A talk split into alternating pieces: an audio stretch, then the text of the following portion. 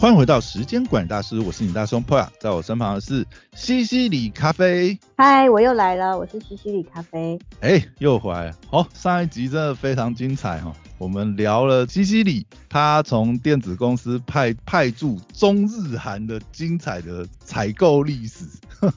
Shopping 死，好，那这一集我们来聊一下。那上一集最后是聊到你在韩国那个时候，因为工作压力的关系，刚好每次周五被逼要去喝完那一拖，大概十点多以后，你就跑去东大门 shopping 嘛。对。好，那我们从这里开始接。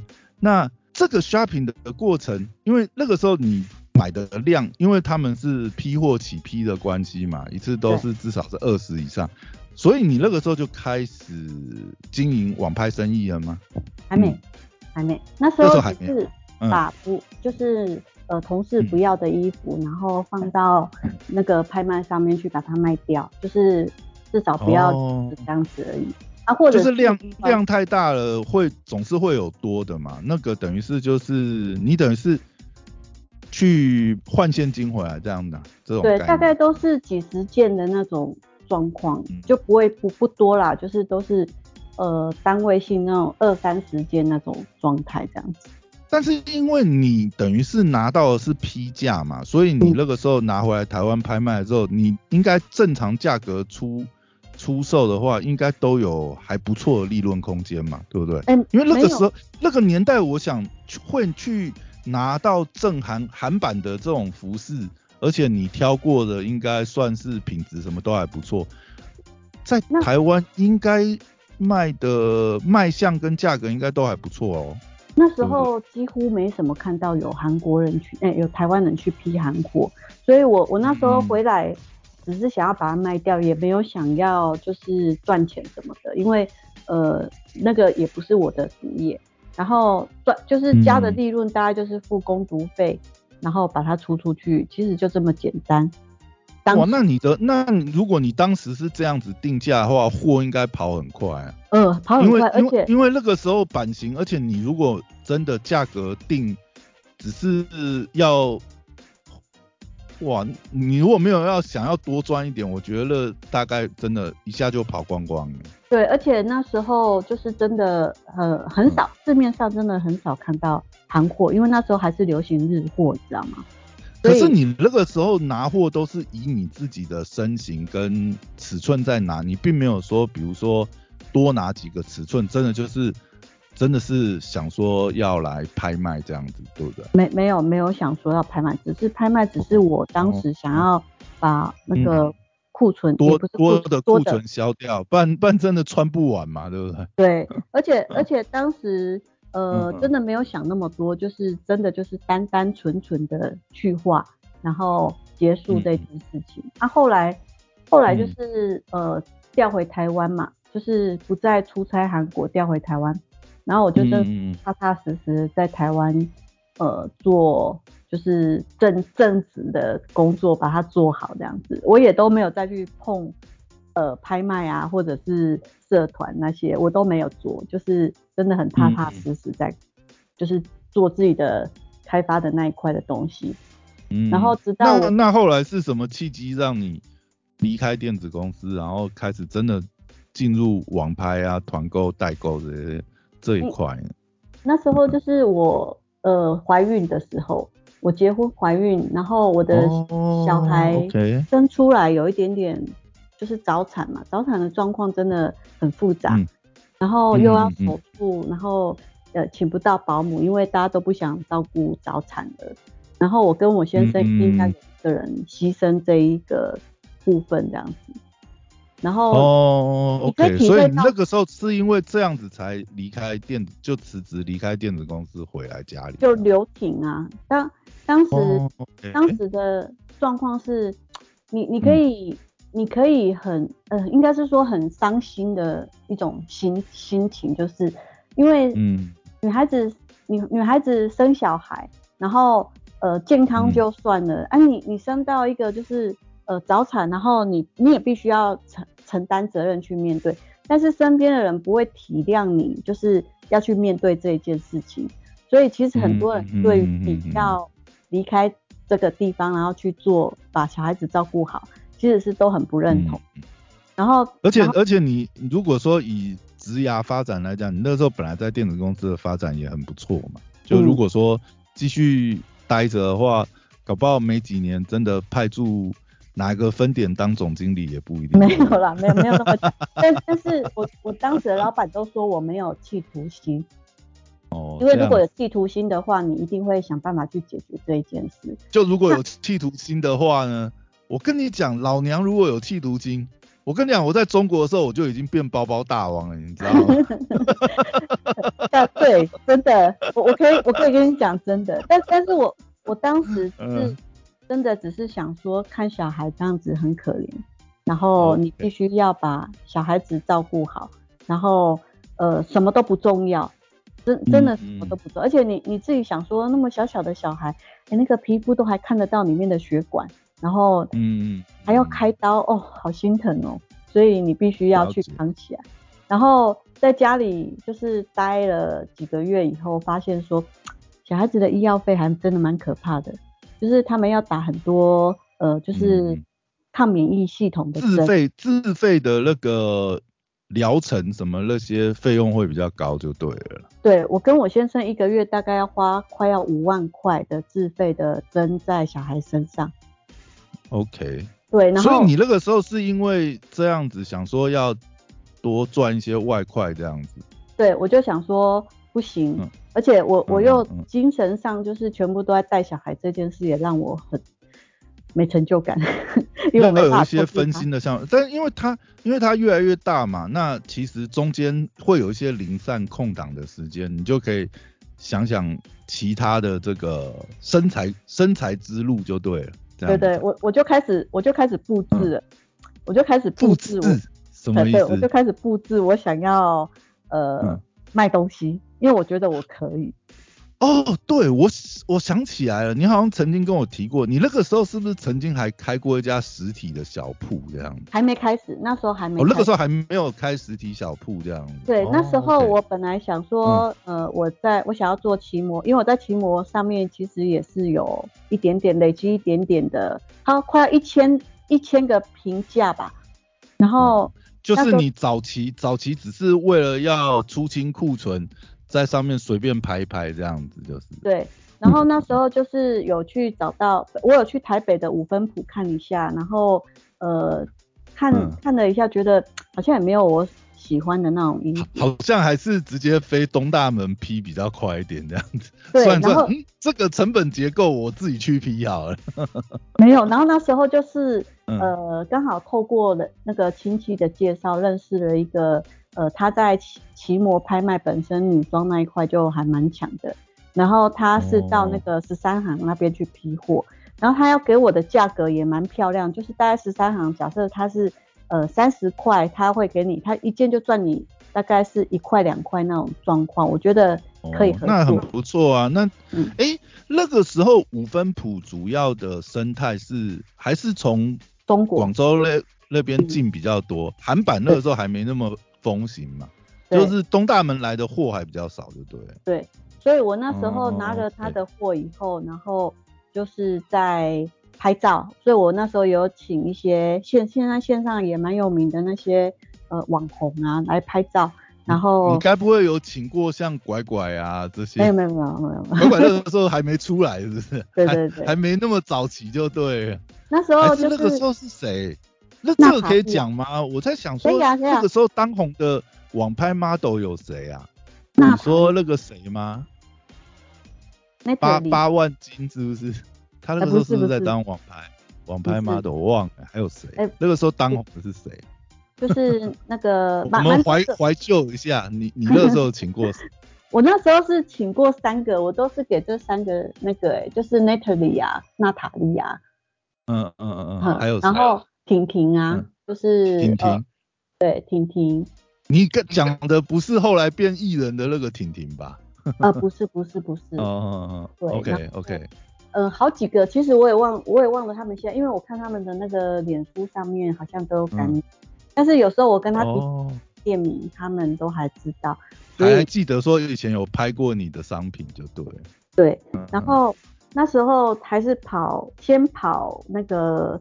中国的货，然后在我还在那个奇摩的购物跟那个呃商城各开一家店，然后对，那个时候商城应该才刚开始吧，奇摩商城才刚开始这样。嗯，然后那时候就是还请美工嘛，然后帮我弄，所以其实还算带着小孩做这些，我觉得还可以。然后做了大概三个月，哎，好像有起来，然后我就。呃，我我那时候有起来了以后，我就开始要大量交货嘛，然后结果就汇款了二十万给那个负责的那个男生。哦，就是当初给你抽一两块，然后就从十三行帮你进货的那那个那个那个管道就对了。对他其实，在 PTT 上面的创业板好像还蛮有名的，然后嗯，结果有啊，那个事件那个时候烧的蛮大的。对，然后结果他供货，其实我觉得他供货都还蛮正常的，然后也都还算呃合理啦。然后再加上他选的东西，我觉得让我挑，我都可以挑出我要的东西，风格其实是 OK 的。结果他其实他他也算是会会挑货选货的人这样子啊。对，嗯。结果他自杀了。有啊，那个事情那个时候闹很大，啊，就等于是他。也算是 算是卷款潜逃嘛，因为他那个时候都是先预收大家货款嘛，然后后来都联系不上这样子，等于就我我本来也不知道他是怎么样，因为他就一直都联络不上，然后也不出货，然后我是到法院去告他，然后结果查出来才知道通知说他自杀了，我才知道啊，原来他自杀了，然后当时因为我们上面接很多单嘛，然后出不了货。所以当时也都一直去求助很多呃很多人，然后帮我们就是交货啊，也也飞了一趟广州，然后去那边把货拉回来这样子。嗯，都还有因也也是因为这样关系，就变成是你就开始自己跑，自己去跑这些通路拿货了这样子。没有，我我后来我我那那那一次也让我真的很震撼，就是呃生意这件事情不是这么简单的，就是。人与人之间看起来好像都没有什么问题，但是呃，这这些边边角角其实也让我，当然我现在可以侃侃而谈啊。可是你知道，带着小孩需要钱，呃，医药费需要钱，又莫名的二十万飞了，然后你还而且一而且生意那时候才刚起步，等于是正要开始起飞，然后就又挖一个坑在那边给你。对，而且你还起，呃。你你的投资都花下去了，然后对，呃，你还要请律师去告诉我，那身心煎熬真的还蛮可怕的。而且有时候生意就是需要周转金嘛，就算你有进有出，问题是马上挖掉一个二十万的坑，那能进的能进的货款款项那些也少啊，都是会有连带影响的效应。你飞过去这件事情就是成本，你知道吗？对啊，嗯，啊，后来我就我就决定说，刚好要换季，然后我又发现说，呃，在骑模上面的客人，就是因为我们都是卖一九九、二九九、三九九这样子的的价格，客群就对，那这种客群应该那个时候也只有中国的货能够能够供应吧？对，那个价格太低了，嗯，而且你你你会跟之前我从韩国带回来的货有很大的。鉴别率，客户的鉴别率就差异化就出来了。比如我韩国回来的货，我从来没有被退货过，我也从来不会有什么人家嫌你线头怎么样，或者是说版型怎么样。其实其实我都会讲说，你买了一九九的货，你还给我嫌线条怎么样，剪裁不好怎么样，我都会觉得很疑惑。哎，你这个你这个已经是对不对？就是市场地摊货的等级啊，不然你还要怎样挑，对不对？对，所以所以我那时候我就。呃，稍微想一下以后，我就决定说我要回韩国。哦，你就转韩韩版路线了。那个时候是不是韩风也开始兴起？就台湾人也比较喜欢卖正韩货，都会标榜嘛。那个时候都会标榜。那时候还没正韩，那个时候都还没，也还没兴起哦。还没。然后我就我就小孩七个月，我就背着小孩，然后护照办一办，我就带小孩飞，因为你知道小孩七个月是不用机票费的。哦哦，那那那他怎么？那他有位置吗？还是他就要坐你身上这样？要坐我身上。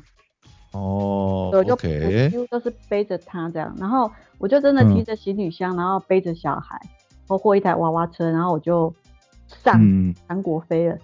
然后大家都但是你那个时候，当初韩国的同事啊，那些联络都还在，也可以到当地请他们帮忙，是不是？就是没有落脚啊，还是借住个一晚之类的？没有都没有没有啊，没有，我也没有哦求助，我也没有让人家知道，我就决定我就自己飞了，然后我就带着那你小自那你你住哪边呢？那住饭店啊，就住附近的、附近的民宿饭店这样。哇，这样成本不会很高吗？如果这样子的话，我我已经嗯想、想过我要把它做大了，我那规模化，那个时候已经就是想说要怎么去规模化，就对。对，所以我第一次而且我那时候也还没有连线，什么都没有。我那时候就真的是很单纯，我我过去我要我要批多少件的衣服回来，然后我要才才那个成本才 cover 的过来嘛，对不对，然后我要呃直接找 model 拍，然后我要直接上架这样子。我那时候很单纯的，你说的直直接找 model 拍是直接在韩国当地就找当地的摄影，然后 model 直接在现场拍这样子。没有，我还是带回来台湾拍。哦，还是带回来台湾拍？OK OK OK。对，但是也那个时候，那个时候韩版的衣服大概市场定价是怎么定价？那个我们不叫我们不叫韩版的衣服，所谓韩版的衣服呢、哦是中国那边去制版的，我们就是叫正韩货。哦，那你们那个时候大概定价会是大概是怎么个 range？我是说，比如说，千一千左右，都是以一千的价格。嗯，嗯，OK，那那大概就是韩版韩版那个时候好像价格带都差不多在那边嘛。对，但是你你会发现说韩货跑得很很快，它没办法就是嗯像入货这样五十件这样交货，然后它嗯很快就会断货。所以我我找 model 拍这件事是很划不来的，所以其实也因为因为他们断货太呃，就是他们生产量也没有那么呃，应该说他们改版啊换版断货很频繁嘛，等于是这你这一趟卖完，然后可能要追的时候，他那一版已经没了，对，所以完全已经断了，工厂也不生产了，就对了。对，所以我我那时候找 model 来做这件事情，其实是很呃走冤枉路这样。现在回头想想，那个时候这个这个策略就有点划不来。他们那个时候的生产策略就已经很接近快时尚的做法了，对不对？嗯他们就是大量的改版，然后那个当季卖的好的有可能会追加啦，但是基本上你如果没有在第一个时间抢到货，或者是呃拿到某些版型，那个就追不到了，这样货就嗯追不到。对，OK。然后所以我就很难经营吗？因为如果这样子，你好不容易有一个柳州，然后呢一堆客人要追加，啊，你再去追的时候已经没了，那怎么办？还是嗯有什么招数？没有，直接直接跟工厂说，我这个我独立开本，再帮我做，没有，真的没有。这这不是量应该没有办法吃不下来，对不对？不是他们，他们其实当时的韩库还没那么的，呃，这么多人过去批发的时候，对嗯对他们而言，他们会觉得你是一个困扰，所以他们也不会理你。哦，他们也没有那么有弹性，就对了。因为我记得好像后来，比如说后来的状况应该是说，如果假设你真的要的话，他那个断货，你真的要的话，那就是开板再做，但那个量就那个量就不一样了嘛，这样、嗯，应该就比较有弹性了吧？后来啊不，是不是，呃，应该也不是这样。那那等一下我还是可以讲一下，但是当时嗯嗯是、呃，就是比如说你顶多就是拿到五件十件，你这个款的衣服就没了，然后你你就嗯没有办法请人家拍，然后你你这样子会受限于说你只能放在那个呃人形 model 上面拍，然后放上去，可是你放在人形 model 上面放上去，其实嗯跟 model 拍其实还是有一些问题在，就是客客嗯户看起来还是比较喜欢有 model 的那种感觉。可是那个时候其实还蛮流行，就是老板娘自己穿拍啊，就是你就没有在请，就是很多人是他就没有特别请 model，他等于就是老板娘自己自己下海拍这样子，那时候还当 model 这样，那时候都还没，还没吗？还没还没还没。哎、可是我记得有一阵子蛮流行这样，那就是后变，通常因为为呃，如果那个老板不愿意，老板娘不愿意露脸，那个卖家不愿意露脸的话，就很多就是遮头嘛，他就是拍头部下半身，也是拍实拍穿搭给你看这样。那都还是后面的，就是在乐乐乐也是后面了。哦。对，在网拍一开始的时候，事实上都还是属于比较呃属于简单，那个时候竞争竞争还没那么激烈这样。没有，那时候其实都还算好卖，所以也有在这算是有。呃，小赚到一点点这样子，就是可以当做一个工作嗯嗯方式，嗯嗯，然后后来补贴到了这样子，嗯，但但是你你知道，嗯，后来我就遇到了，就是要过年前，然后我就觉得说，我朋友就问我说，我们家门口，我们家的店门口可可以让你嗯嗯来这边卖，你要不要扩展一下客源，然后来我们这边摆摊看看。然后我就想说，哎，好像还可以摆摊工具，还是他借我的哦。然后我就去学着怎么摆摊，就背着小孩摆摊，然后发现。所以你那个时候是先去市场摆摊这样子。对，然后摆第一次以后，哇，那个成就感真的是不一样。被抢，被扫货，第一次在市场出现正行货这样子。结果那个街坊邻居大妈趋之若鹜这样子，也没有没有，怎么突然出现一个宝藏宝藏摊位这样，是不是？没有没有没有没有没有没有真的没有，就是当时也有人是去拿韩货，也有那呃，OK，附近整个市场我大概看一下，大概有三家韩货，但是他们都不是去韩国拿的，都是不知道去哪里拿，都说那个是韩货这样，然后他们卖的，他们拿的是真的韩货吗？呃，看那个价格应该是啊，因为他们就是透过第二手拿，所以很贵。比如说他们一件可以卖到两千多块，可是我的价位都还是在一千那里。你成本优势嘛，你对，你拿的绝对比他们便宜，就对。对，所以我我那时候因为我的价格优势，再加上说，哎，新鲜，因为我的就是款项让他们觉得说新摊子嘛，这样子。对，嗯。然后那一次真的就是，哎，怎么感觉比网拍还要好卖？直接感到线下实体的威力啊！呢，对你不 用，你不用在那边拍照，然后写客服，而且还有一点是我最喜欢的，就是收现金。不是，绝对不是那个。你知道，你面对面的时候嘛，你面对面客户的时候，然后你可以从客户那边了解说，呃，衣服他身形适不适合，然后怎么样，实体他穿起来是怎么样。我在选衣服上面有很大的收获。哦，这个是做实体才有可能领会到的美嘎就对了。对，有做过实体才有办法领会就对。对，而且你知道客户会跟你讲说，就是许愿的许愿款，比如说我上次买的你一件这个，我想要再买相似的，你可不可以帮我找个五件？后 我就想到时候再到时候再帮你挑，再帮我挑，这样就对。嗯，特制化，结果那个就变成是我一个固定的行程，就是我每个礼拜这样。对，每个礼拜一天我会去那边摆摊，然后结果大概过了半年，我就觉得说，就刚好那个对面居就问说，他有一间店面，问我要不要租。哦，这样干脆变成固定点。哎，而且而且我觉得摆摊最大的那个好处就是收现金吧，这样不是觉得很方便吗？马上就这个每天都可以结账这样子。呃，对，可是摆摊很辛苦，真的很辛苦，因为尤其是我还要带一个小孩，我真的觉得啊，好好好可怕。你那时候都自己摆吗？没有请小帮手吗？没有，都自己摆哦。对呀。哇，那你怎么你收摊那个都自己来？对。而且真的很很累，很可怕。啊，小孩又爱哭，然后哦，大家都就是很辛苦。可是你知道，我同事他们都会礼拜六的时候，我同事都跑来帮忙。然后帮我收摊，帮我摆摊，然后买东西来给我吃。其实，呃，以前那些大大小小的事都变成很好的事。OK，你是说后来后来你开始租店面之后吗？没有，就是摆摊的时候。然后就摆摊时，所以后来刚好有对面有一个店位空掉，你就把它租下来这样子。对啊，然后我就嗯呃租下来以后，然后就请人工嘛，然后。我就开始去韩国连线，那时候也开始有人去韩国连线。那个时候就开始流行韩国连线了吗？嗯，对，就开始了。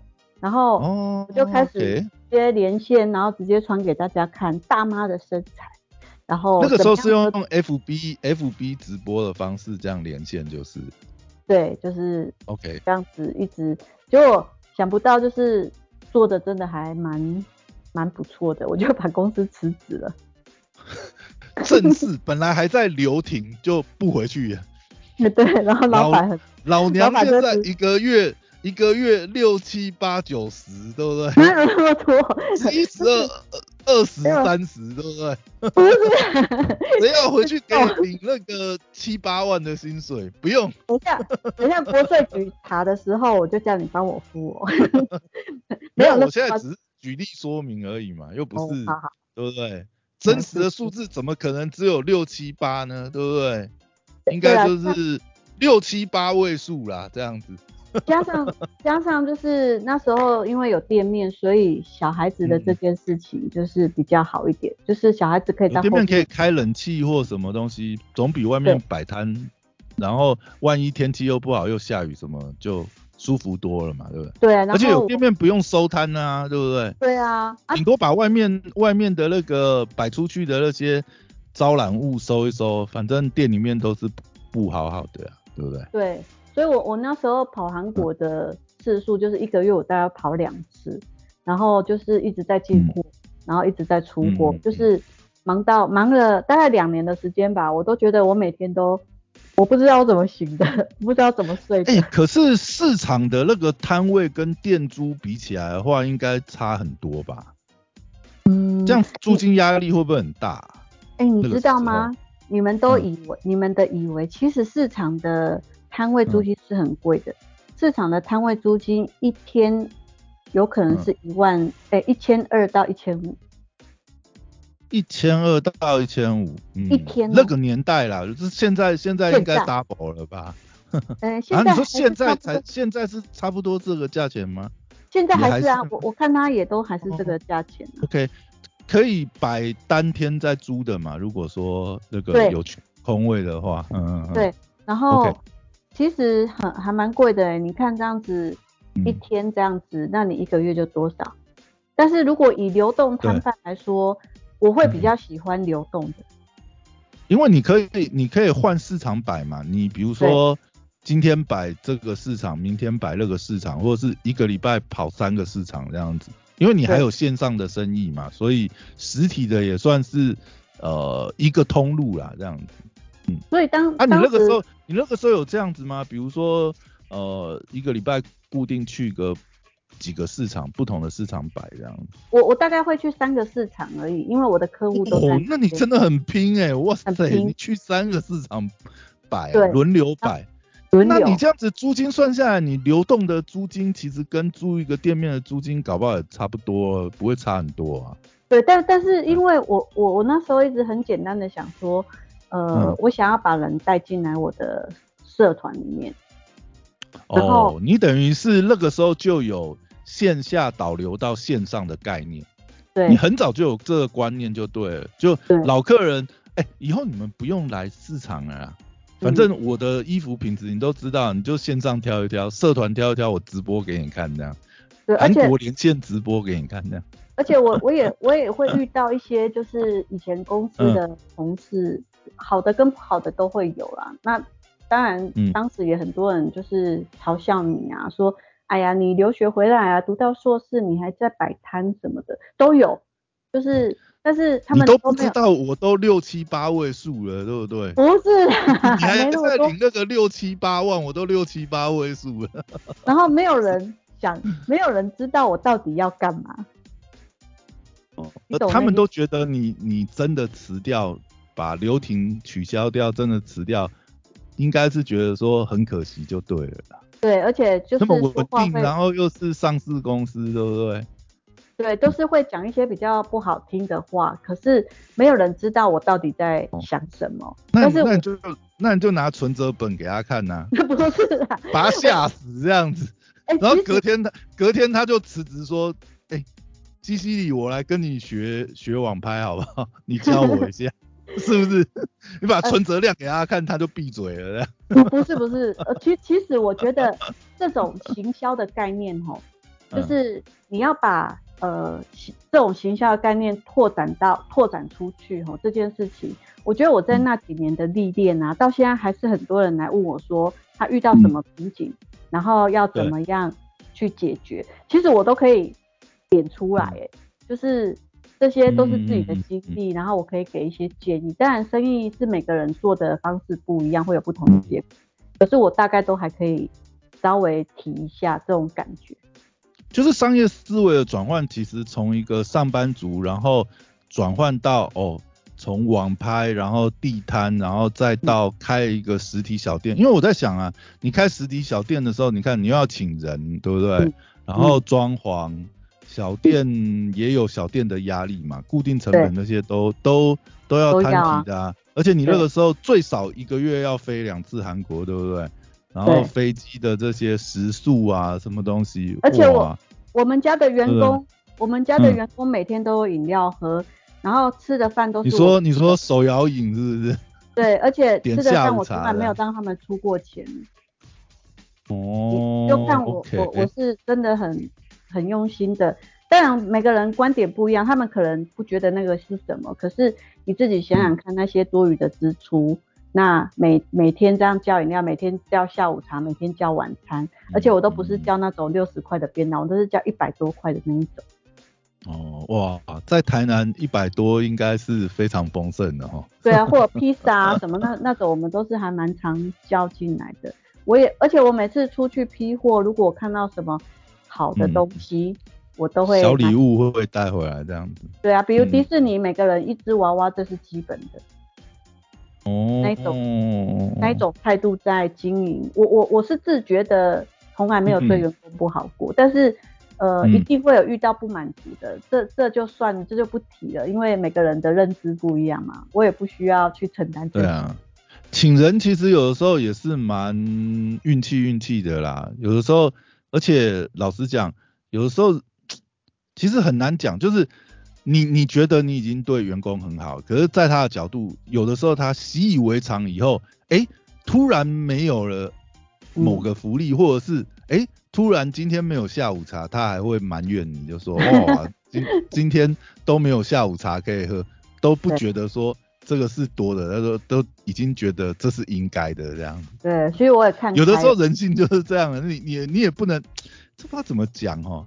你你你看很多就是很多朋友啦，也都是这样子，早早早期的时候也都是因为跟一开始跟你一起打拼的这个工作伙伴几乎都是也都是很亲近嘛，可是久了久了，哎，真的是都会有类似的问题这样子，对啊，对，但但是但是其实呃，就是。听起来那个时候的状况，一直到二零零七年，然后其实我都做的还蛮算不错的，然后跟大家算存下第一桶金啊，这样，那几年应该都还做的还不错，这样，嗯，对，然后就突然间我先生要被调到日本去，哦，然后所以那个时候你是不得不把实体店面收掉，就是因为要搬家的关系，这样，大家都吓到了。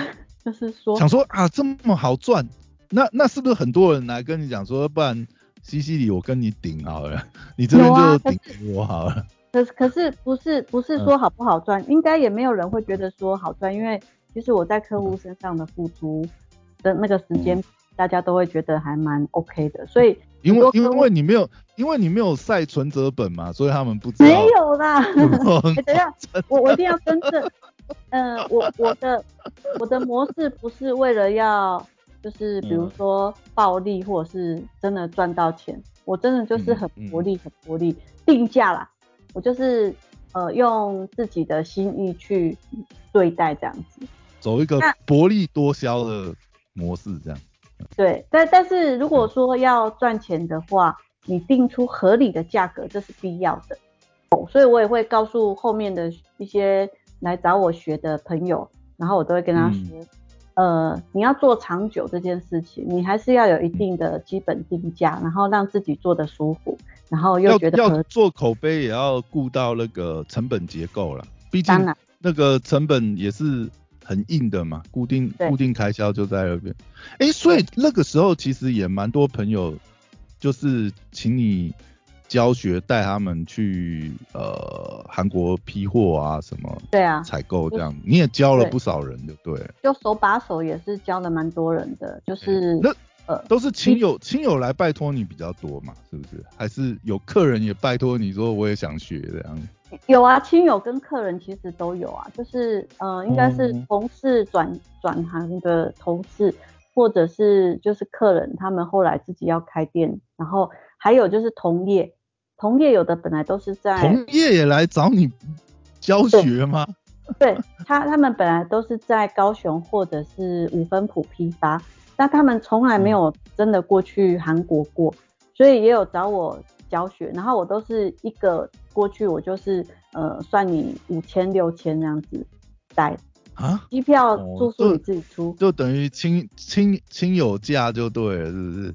对，那时候是 真的，可是主要的这个价格啊，就是我带过去，简单带过去，然后跟你呃介绍。当然我我不是那种拍拍屁股走人的啦，就是真的就是把你教的很好这样子，然后他们都觉得说，呃，有那种一两万的那种价值。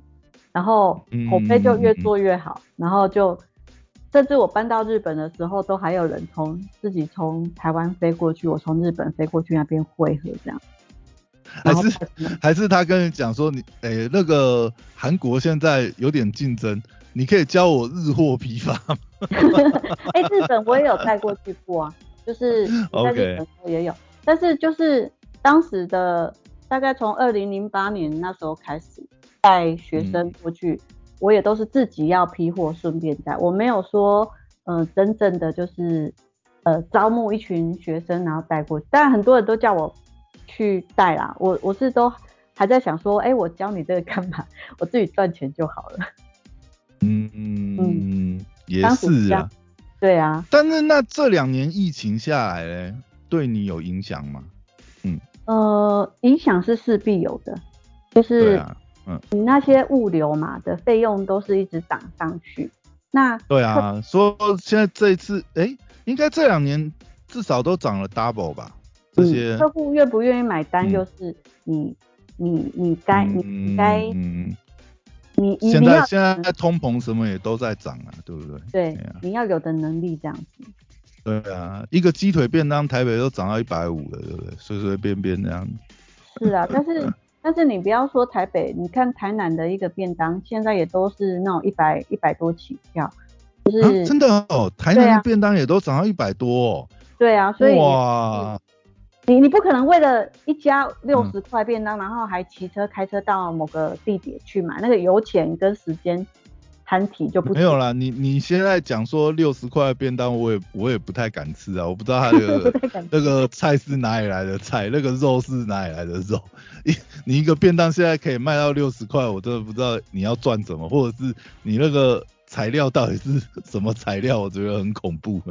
对，可是可是其实哈，我我觉得我我当时用用很低价的方式带别人过去，然后我获得的比这个还要。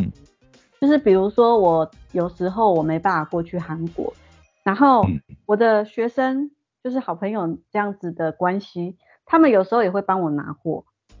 嗯，对，也是一个互相互助互惠的关系这样子了。对，那比如说他们有呃突然间发现某一家档口的状况不好，他们也是会互呃私底下来跟你就是赶快回报你这样子。哎，这家档口。品质不太好，有有品质有下滑，客人都一直退货，下次不要再拿了，这样会谈到这样。后来我我后来到二零一九年的时候，又带了一个姐姐去韩国，然后我就跟她说，就看你诚意啊，就是我我是自己真的要从日本飞，你就看你诚意，然后你上完课你再决定说，我想要知道我的价值在哪里，然后我就说，你上完课，你上完课。你再看，你觉得多少钱？你再汇给我。结果我就带着他去那个买衣服、买饰品、买包包、买鞋子，然后买保养品。我就告诉他哪些点的，就五大五大行业全带。然后到最后，因为我要去那个买童装，因为我要买我儿子的衣服，所以我就带他去南大门 再玩童装一轮。结果他回到台湾的时候，他汇了两全通了这样，韩国东大门、南大门，然后五大行业，连那个童装都包了，全包。对，就他汇了两万块给我，他说因为你值得。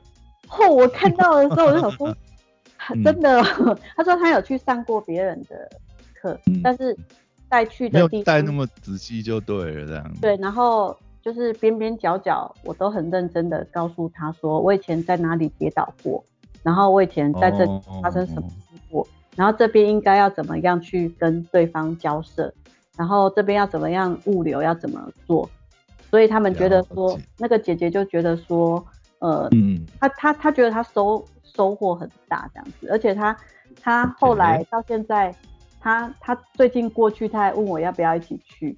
然后哦对吼，最近最近解封了嘛，韩国也解封了嘛。